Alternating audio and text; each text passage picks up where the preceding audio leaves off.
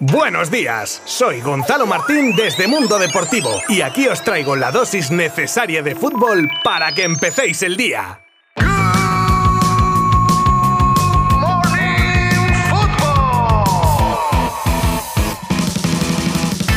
Hola, ¿qué tal? Martes 20 de diciembre, ya metidos en fechas navideñas a tope y aún con una resaca mundialista que no sé en el resto del mundo, pero en Argentina me da que va a durar mucho tiempo. Evidentemente aún coleante más sobre la final y las reacciones posteriores y de ello hablaremos a continuación. Más cosas de las que hablaremos, el anuncio de Benzema dejando la selección, el zasca de Lothar Matthaus a CR7, tenemos elegido ya el mejor 11 del mundial, la reincorporación de culés mundialistas a su club, un incendio que hay en Madrid con el Kun y alguna que otra noticia que os desvelaré a lo largo del episodio de hoy. Os habla Gonzalo Martín desde Mundo Deportivo y comenzamos ya mismo. Hola argentinos del mundo, seguimos de chufla, ¿eh? Claro, y lo que quedará. Al resto de mortales os cuento cómo fueron un poco las horas posteriores a la gran final del domingo. Os podéis imaginar lo que debió ser aquello. Yo aún me acuerdo de cómo celebré el título mundial de España en 2010, así que os hacéis una idea aproximada. Y es que antes de coger el avión de regreso a la patria, toda la expedición se dio un baño de masas por el bulevar de Lusail. Desfile en el bus, cánticos, alguno de bastante mal gusto hacia Mbappé, por ejemplo, hay que decir, se cuenta lo bueno y lo malo. Después una buena cena con unas milanesas y más cánticos de celebración reversionando la canción de Muchachos, etcétera. Bueno, no voy a seguir porque no quiero hacer más el ridículo. Y decía esto, la nueva letra. Muchachos, ahora solo queda festejar, ya ganamos la tercera, somos campeón mundial y al Diego le decimos que descanse en paz. Con Don Diego y con la Tota, por toda la eternidad. Líos es argentino, publica Olé. Messi, el pie de Dios, pone la Gazzetta. New York Times habla de la magia de Messi. Messi merece, redacta el periódico Extra. Desde Brasil escriben Messi gana la copa. La copa gana a Messi. Desde todo el mundo han aparecido halagos al argentino que parece que acerca más el quórum sobre que él es el mejor de la historia. Para algunos lo era sin el mundial, pero parece que tras Qatar se acerca a la unanimidad mundial.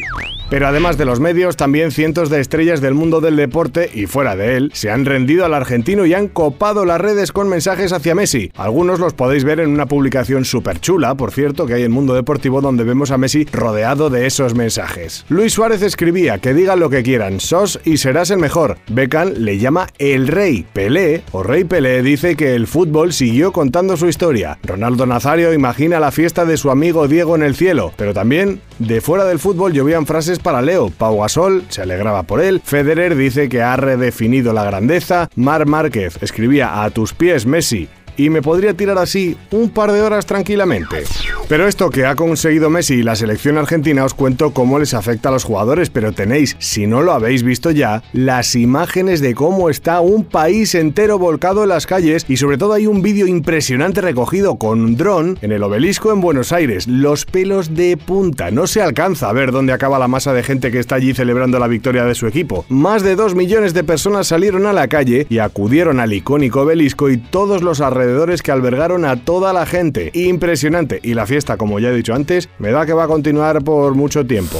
Pero la resaca también afecta a la selección francesa, de manera totalmente opuesta, eso sí, este Mundial también será recordado por la cantidad de jugadores míticos que dan carpetazo a sus selecciones. Y también en Francia tenemos un nuevo caso de abandono del barco. Messi Benzema ha anunciado que deja la selección a través de Instagram en una publicación en la que dice que la selección ha escrito su historia, una historia que ya se acaba. ¿Creéis que hace bien Karim dando un paso al lado con su selección?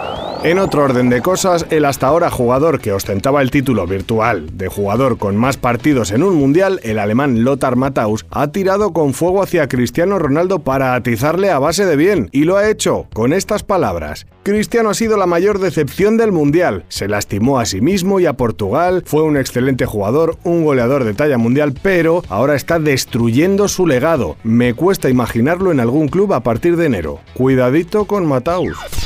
Y también hemos conocido, por cierto, ya cuál es el 11 del Mundial, como podéis imaginar, plagado de argentinos y franceses. Os cuento. Dibu Martínez en la portería, en defensa, Akraf, Otamendi, Guardiol y Teo Hernández. El centro del campo ha sido para Amrabat, Grisman y Luka Modric. Y en el tridente de ataque, los elegidos Julián Álvarez, Kylian Mbappé y, como no, Leo Messi.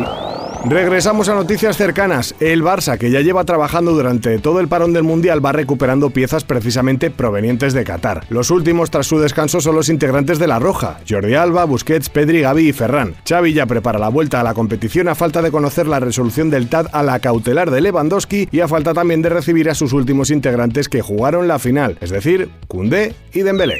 El Barça presenta el próximo lunes la serie Fútbol Club Barcelona Una nueva era, una serie documental de cinco capítulos que narra la intrahistoria de los últimos dos años y medio del club azulgrana y en especial del último curso, desde la llegada de Xavi Hernández al banquillo del Camp Nou. Ya la porta, Xavi Hernández y los jugadores del primer equipo asistieron en el Auditori 1899 a la premier de la serie y presenciaron juntos uno de los capítulos. La serie dirigida por Mark Pons es una producción de Barça Studios y Telefónica Broadcast Services, con la participación de HTV y se emitirá en Amazon Prime Video a partir del miércoles 28. El madridismo está que trina con el Kun Agüero tras un calentón del argentino mientras retransmitía en directo la celebración del Campeonato del Mundo con sus compañeros. En un momento dado el Kun habló de Camavinga para llamarlo cara de pinga. Yo no sé si por la rima, no lo justifico desde luego. Algo que ha levantado en armas al madridismo. Veremos si esto sigue a más o se queda en mera anécdota.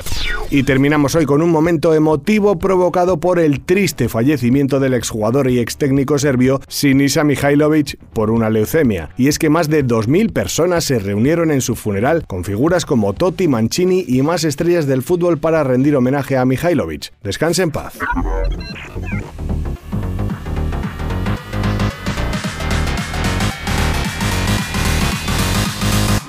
Esto es todo por hoy, nos escuchamos mañana en un nuevo episodio. Os agradezco un día más que me hayáis acompañado en otro Good Morning Football y sin más me despido. Abrazo virtual. Adiós. Mundo Deportivo te ha ofrecido Good Morning Football, la dosis necesaria de fútbol para comenzar el día.